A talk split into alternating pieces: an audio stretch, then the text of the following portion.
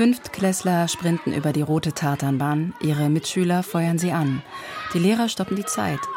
Sportunterricht an der Hans-Fallada-Grundschule in Berlin-Neukölln. Von der Hauswand nebenan blickt Arnold Fortuin auf die Kinder hinab. Ein riesiges Porträt des katholischen Priesters, der hunderte Sinti und Roma vor der Verfolgung durch die Nationalsozialisten rettete. Eine Rentnerin, links und rechts einen Leinenbeutel mit Einkäufen, stoppt kurz, setzt die Taschen ab. Sie ist hier aufgewachsen, in Neukölln, wohnt gleich um die Ecke. Also wir waren im ersten Moment waren wir etwas sauer, ja. War ja ein ganzes Dorf kam hierher mit 500 Leuten. Und da war was los, ja. ja. Vor rund 15 Jahren zogen Dutzende rumänische Familien in den L-förmigen Gebäudekomplex an der Harzer Straße. 137 Wohnungen, ein großer Hinterhof. Das Haus war baufällig, die Wohnungen überbelegt. Vom Roma-Slum schrieb die Boulevardpresse und vom Rattenhaus. Die Rentnerin schüttelt den Kopf. Das ist lange her.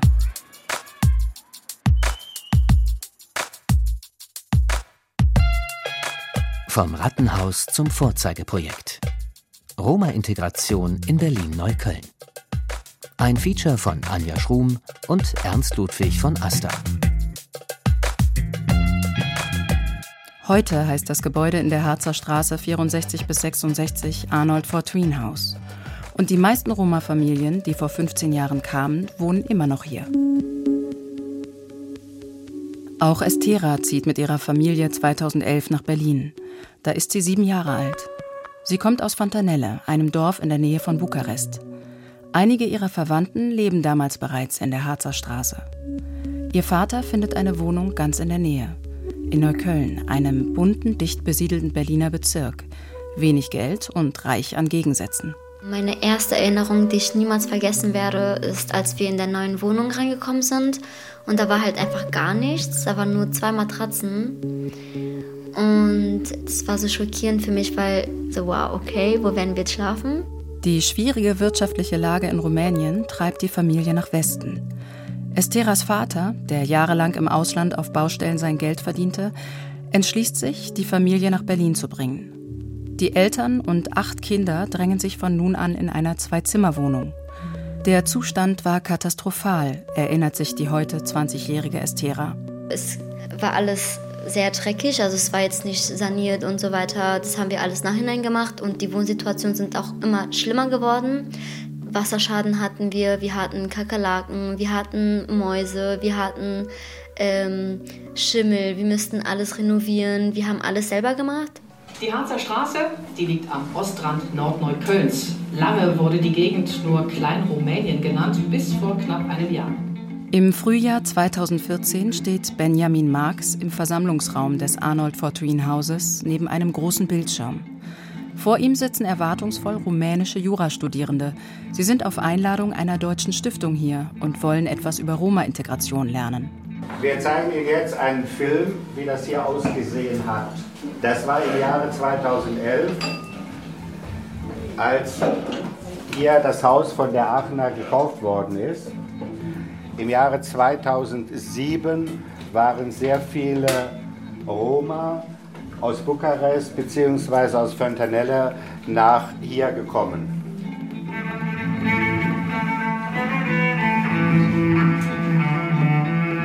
Über den Bildschirm flimmern Filmaufnahmen. Müllberge im Innenhof, bröckelnde Treppenhäuser, kaputte Türen. Benjamin Marx ist Immobilien- und Projektmanager. Seit Jahrzehnten arbeitet er für die Aachener Siedlungs- und Wohnungsgesellschaft. Ein katholisches Immobilienunternehmen, gegründet nach dem Zweiten Weltkrieg, um Wohnraum für Flüchtlinge und Ausgebombte zu schaffen.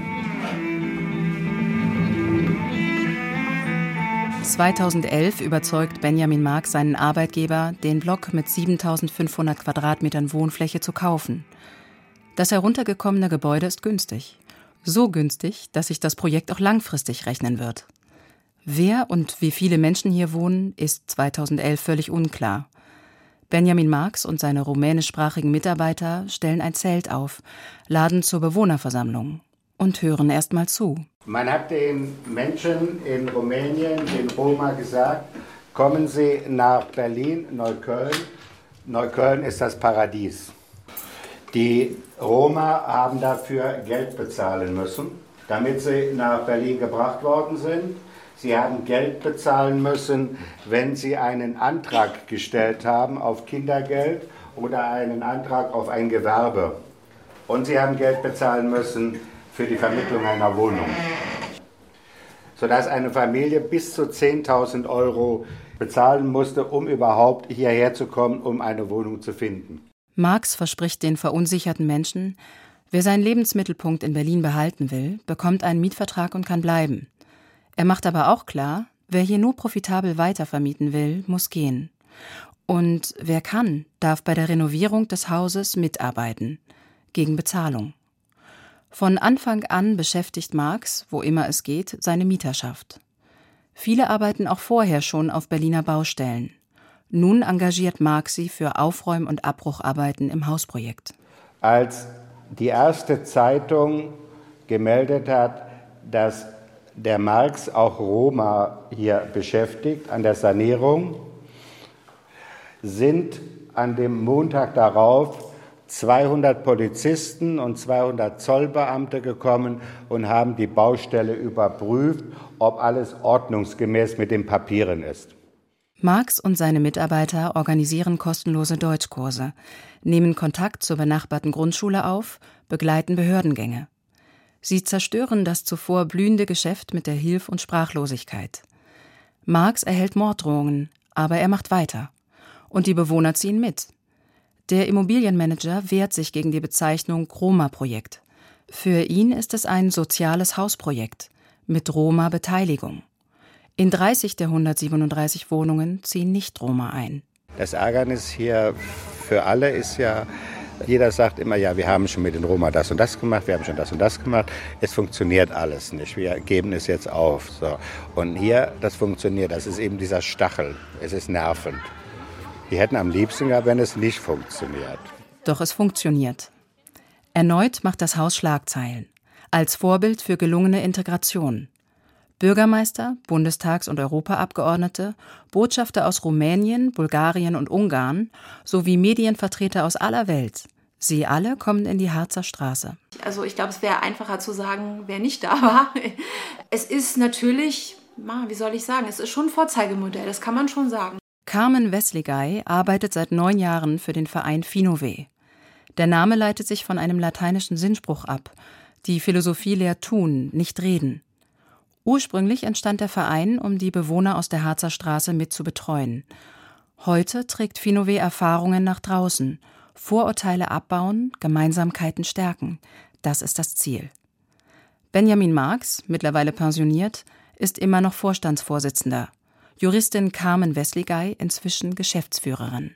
Das ist das erste Haus dieser Art, wo aus einer Problemimmobilie tatsächlich ein ganz reguläres Wohnhaus gemacht worden ist, das saniert worden ist, wo die ursprüngliche Bewohnerschaft auch nicht verdrängt worden ist, sondern mit Mietverträgen ausgestattet worden äh, ist und wo wir natürlich jahrelang auch unsere Projektarbeit durchgeführt haben im Haus vor Ort, jetzt aber eben nicht mehr. Die Bewohner kommen jetzt allein zurecht, dank der Hilfe zur Selbsthilfe. Die Kinder gehen zur Schule, viele Eltern arbeiten. Neuköllner Normalität. Die acht Mitarbeitenden von Finove arbeiten heute außerhalb des Hauses. Unter anderem unterstützen sie wohnungslose Familien aus der EU mit minderjährigen Kindern, die bisher durch alle Hilfsraster gefallen sind. Die meisten sind Roma aus Bulgarien und Rumänien, die wegen Armut und Ausgrenzung ihre Heimatländer verlassen haben.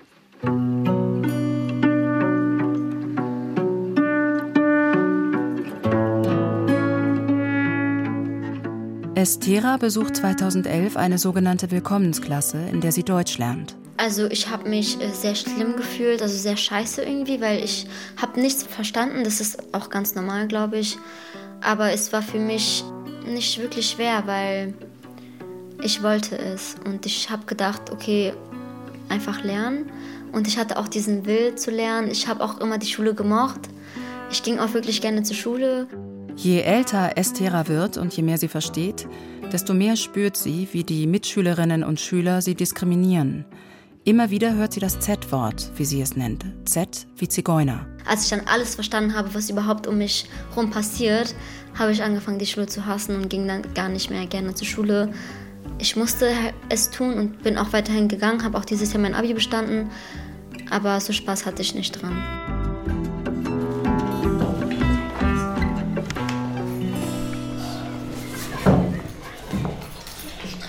So, Klatschu Dive Chavoralen.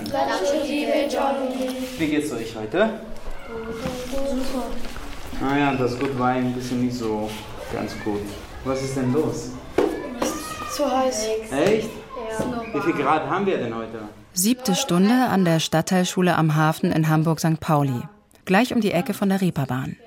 Die Hansestadt gilt als bundesweite Vorreiterin für langfristig angelegte Bildungsprojekte. Bereits vor 15 Jahren entwarf Hamburg das Konzept der Bildungsberater für Roma und Sinti. Sprache und Schule als Schlüsselfaktoren für Integration.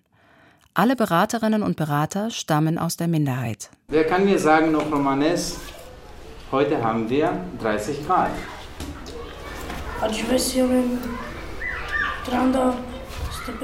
Bravo, sehr gut. El Medina, Leonardo, Habibe und fünf weitere Kinder sitzen im Stuhlkreis.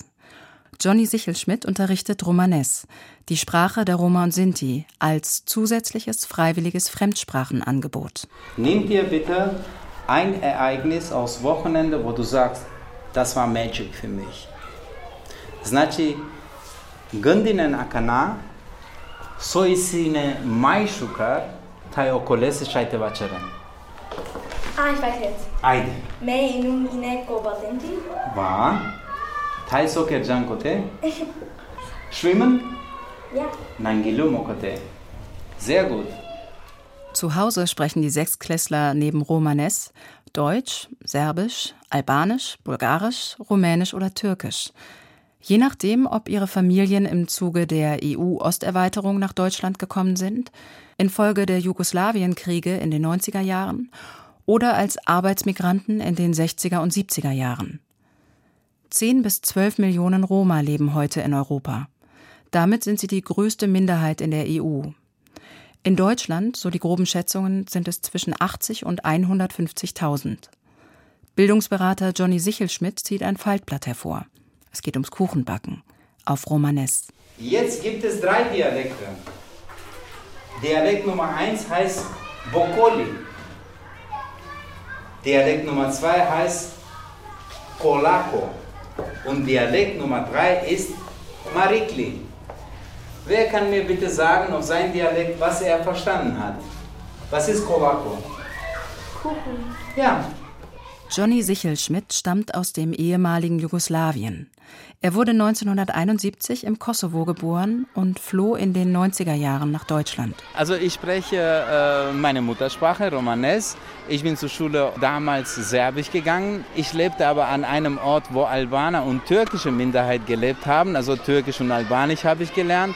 Und dann haben wir halt in der Schule war Russisch als eine, also als Fremdsprache und ähm, Deutsch habe ich auch gelernt.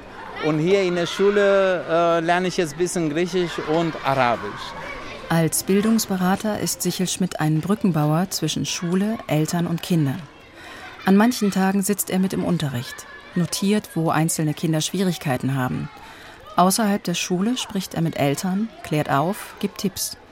Wie funktioniert das Hamburger Bildungssystem? Welche Anforderungen stellt die jeweilige Schulform? Welche Fördermöglichkeiten gibt es? Zum Beispiel Eltern, die jetzt kein Deutsch sprechen, die selber nicht zur Schule gegangen sind, die selbst diskriminiert sind von den äh, Institutionen in ihren Ländern, die haben Angst vor der Schule. Aber durch meinen ersten Besuch zu Hause und Erklärung, wie in diesem Fall unsere Schule, St. Pauli Neustadt sowie Grundschule funktioniert, dann haben wir eine Erleichterung. Wir haben Eltern, die erstmal die Schule von innen sehen wir haben die Eltern, die bei der ersten Begegnung gar nicht sagen. Aber bei zweiten und dritten, es ist eine ganz andere Situation. Der Sozialpädagoge unterstützt auch Lehrkräfte und Schulleitungen und macht immer wieder klar, nicht Roma sind das Problem, sondern es gibt Roma, die Probleme haben. Ich kritisiere nicht die Kollegen in dem Sinne, dass sie das äh, absichtlich machen, sondern ist das einerseits auch die Hilflosigkeit, dass man nicht weiß, wie geht man mit den Kindern, die sehr wenig Ressourcen auch mitbringen, wie geht man mit den Eltern, die in eine sehr schwache soziale Lage sind, dass sie auch bildungsfern sind, die einzubinden an einfachen äh, Aufgaben. Toleranz alleine reiche nicht, betont Sichel Schmidt. Manche Kinder brauchen aktive Unterstützung. Etwa weil sie aus Familien kommen, die lange keinen gesicherten Aufenthaltsstatus hatten oder in prekären Wohnverhältnissen leben.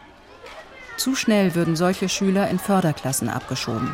Für mich ist sehr wichtig, dass außerhalb der Schule die Hauptfächer noch unterstützt werden und die deutsche Sprache in erster Linie. Das ist das Allerwichtigste für mich als Bildungsberater. Aber auch Talente der Kinder durch Kunst, zum Beispiel durch Theater, Musik, Tanzen, Malen, Ausflüge machen, äh, mit dem Kinder Freizeit gestalten. Da kommen wir auch an deren Ressourcen und Talente. Die Stadtteilschule am Hafen kooperiert mit einem Träger der Kinder-, Jugend- und Familienhilfe, aber auch mit Kultureinrichtungen wie der Kulturfabrik Kampnagel.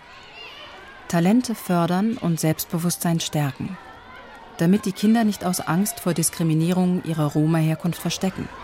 Das ist die Idee. Na, geht's gut? Oha! Ja, Na. Was macht ihr jetzt? Gut. Allah Allah. Was macht ihr jetzt? Heute arbeiten 14 Bildungsberaterinnen und Berater an verschiedenen Hamburger Schulen. Mit unbefristeten Arbeitsverträgen statt befristeten Projektmitteln. Es gibt mehr Abiturienten, es gibt mehr Studenten, es gibt äh, weniger Probleme, dass die Kinder regelmäßig in die Schule kommen. Ausbildungsplätze werden dann auch ganz anders gesehen. Es gibt eine besondere Beratung, Übergang Schule, Beruf oder Schule, Studium. Das sind alle Sachen, in denen die Roma tatsächlich auch die Initiative übernehmen, Entscheidungen zu treffen. Mittlerweile gibt es ähnliche Angebote in Schleswig-Holstein und Nordrhein-Westfalen, aber auch in Bremen und Berlin.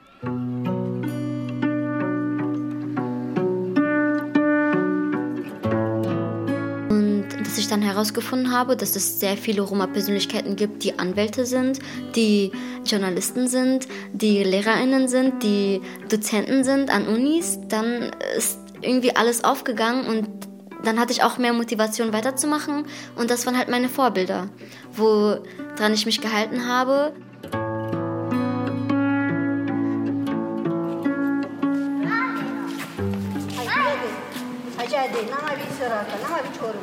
Außentermin für das Finoweh-Team.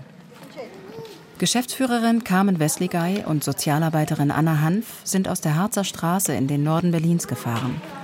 Besuchen an diesem Morgen einen Altbau in einem ehemaligen Arbeiterbezirk. Im Hinterhof buddeln Kinder im Sandkasten, zwei Mütter sitzen auf Bänken und gucken zu.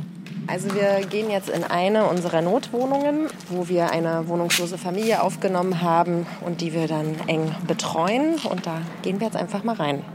In eine der zehn Notwohnungen des Vereins Finoweh. Nostel heißt das Projekt, eine Kombination aus Not und Hostel. Das Angebot richtet sich an wohnungslose Familien aus der EU, die keine Sozialleistungen beziehen, mit minderjährigen Kindern. Die meisten kommen aus Bulgarien und Rumänien und sind Roma. Wir sind mit der Familie jetzt auch so gut wie schon fertig. Der Mann arbeitet Vollzeit, ähm, Leistungsansprüche sind geklärt, Kindergeld, das wird noch ein bisschen dauern.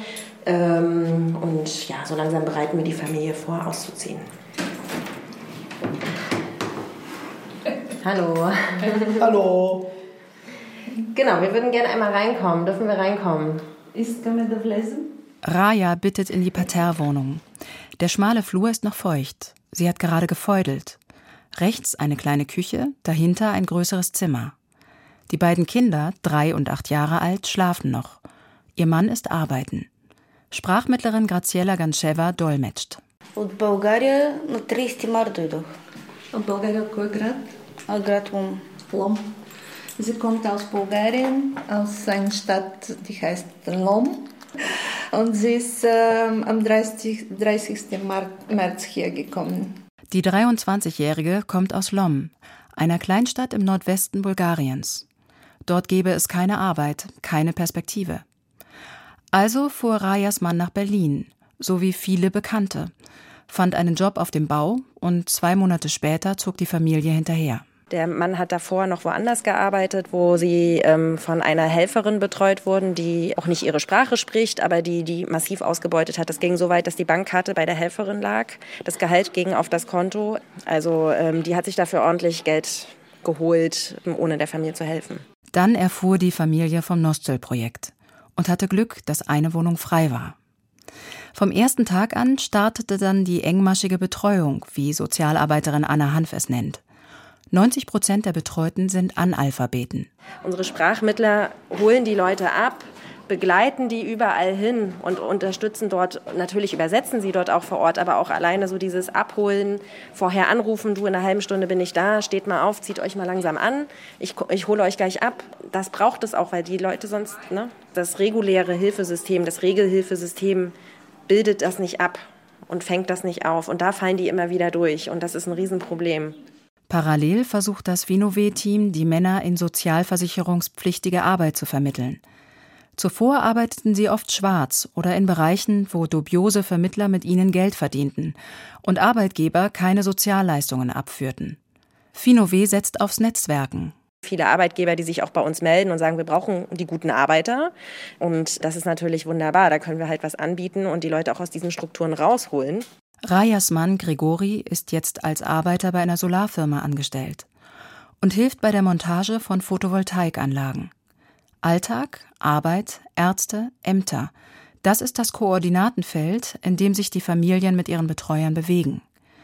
Kindergarten und Schule kommen noch hinzu. Bei jedem Schritt werden die Familien begleitet. Ja, wir merken da schon auch immer wieder, dass wir es da mit einer Zielgruppe zu tun haben, die halt schnell durchs Raster fällt ähm, und dass es viele Strukturen gibt, die auch daran arbeiten, dass diese Leute durchs Raster fallen und wir arbeiten halt dafür, dass wir die da reinkriegen in das Raster. Und da macht man sich nicht nur Freunde mit. Also da hat man auch als Verein ordentlich Gegenwind.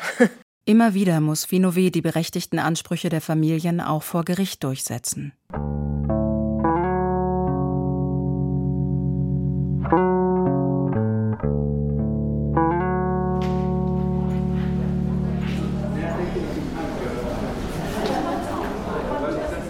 Rund 100 Teilnehmende warten auf den Beginn des Jahreskongresses der Melde- und Informationsstelle Antiziganismus, kurz MIA, in Berlin.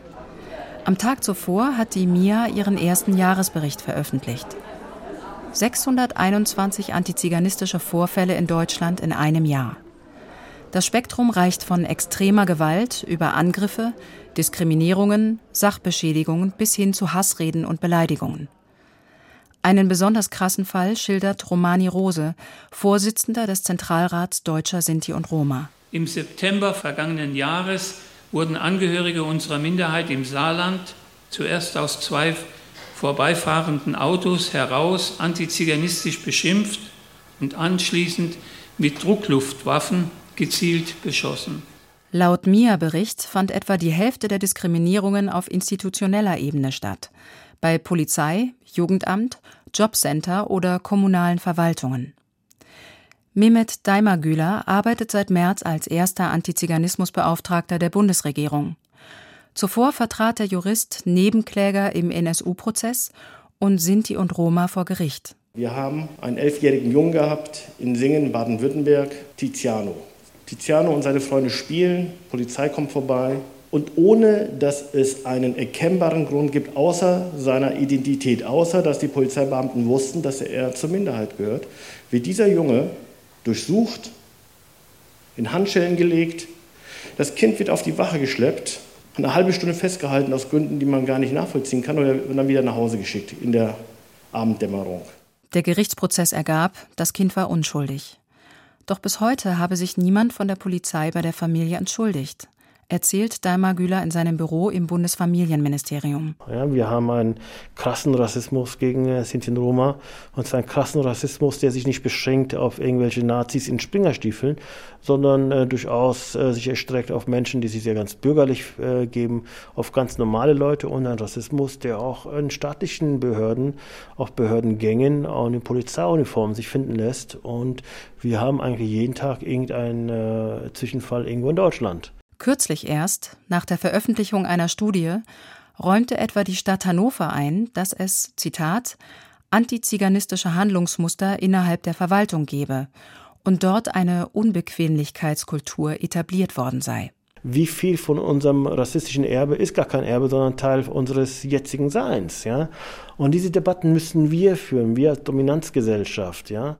Daimar Güler möchte besonders die Aufarbeitung der sogenannten zweiten Verfolgung vorantreiben, die Diskriminierung der Überlebenden Sinti und Roma nach dem Zweiten Weltkrieg.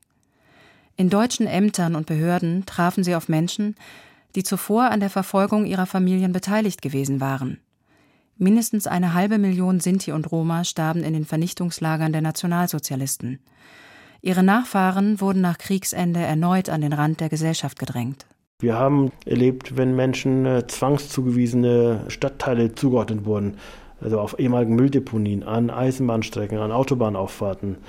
Wir haben eigentlich Schweinereien gehabt, überall da, wo der Staat auf die Menschen trifft. Ja. Und das muss aufgearbeitet werden. 2024 soll eine Kommission mit der Aufarbeitung der sogenannten zweiten Verfolgung beginnen. Daimar Güler beschreibt seine Arbeit als Scharnier zwischen den Forderungen und Wünschen der Community und den politischen Entscheidungsträgern. Überall dort, wo über Sinti und Roma gesprochen wird, sollte auch Sinti und Roma am Tisch sitzen. Ich meine, das ist ja eigentlich eine Selbstverständlichkeit. Und äh, ich vermisse so ein bisschen die äh, Neugier der Mehrheitsgesellschaft auf die Sprache, auf die Kultur. Und äh, ich glaube, dass es da aus der Community gute Vorschläge gibt, wie man das ändern kann. Seitdem ich 14 Jahre alt bin, gehe ich in Schulen oder Jugendclubs und gebe Workshops zu dem Thema Sinti und Roma und ich bin jetzt schon 20. Und immer wieder bin ich erstaunt, wie wenig die Leute wissen, wie ungebildet die Leute sind zu dem Thema Sinti und Roma und dass es irgendwie kein Interesse, dass kein Interesse da ist. Aber ich glaube fest daran, dass es ein Prozess ist, dass wir kleine Schritte machen müssen. Als Siebenjährige kam Estera nach Berlin. In diesem Jahr hat sie Abitur gemacht. Demnächst will sie studieren und Grundschullehrerin werden.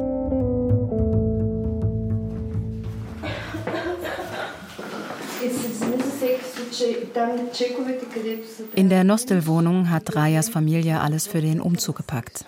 Zwei Koffer und einige große Reisetaschen warten auf einem Polizeitretauto. Auch das wird mit umziehen.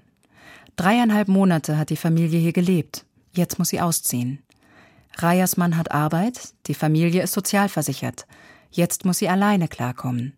So sieht es das Projekt vor.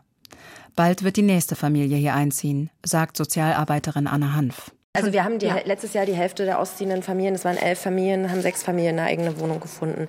Und wir haben halt nicht ewig Zeit. Ne? Also wir können ja die nicht Monate drinnen lassen, bis dann mal eine Wohnung vom Himmel fällt, sondern wir müssen halt, haben halt sehr, sehr wenig Zeit, um irgendwie die ganzen Sachen zu klären.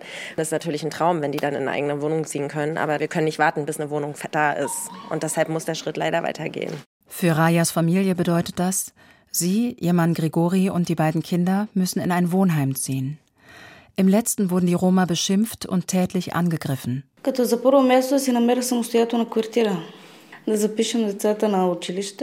Raja wünscht sich eine eigene Wohnung.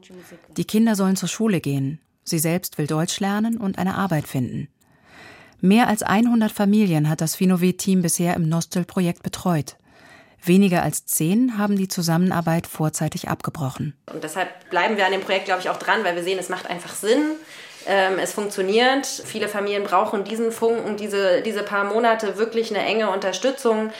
Und das war die Initialzündung, um sich hier zu integrieren und um hier irgendwie ihr Leben äh, gut zu starten. Ja, es funktioniert. Anna Hanf und Carmen Westligay verabschieden sich. Sie müssen zurück in die Harzer Straße nach Neukölln, wo vor zwölf Jahren alles begann. Ich habe da dieses, dieses Lieblingsbeispiel, wo am Ende der Familienvater vollkommen selbstbewusst mir auf die Schulter geklopft hat und gesagt hat, und wenn du Probleme hast, wende dich an mich, ja, ich helfe dir. Und ich dachte, super, so genau das ist dieses Projekt. Genau dazu soll dieses Projekt führen, dass die Menschen mit einem Selbstbewusstsein rausgehen und sagen, ja, ich bin wer, ich kann was, ich regel das jetzt alleine. Und das ist, äh, das ist immer wieder, ja, es ist irgendwie schön, das zu sehen.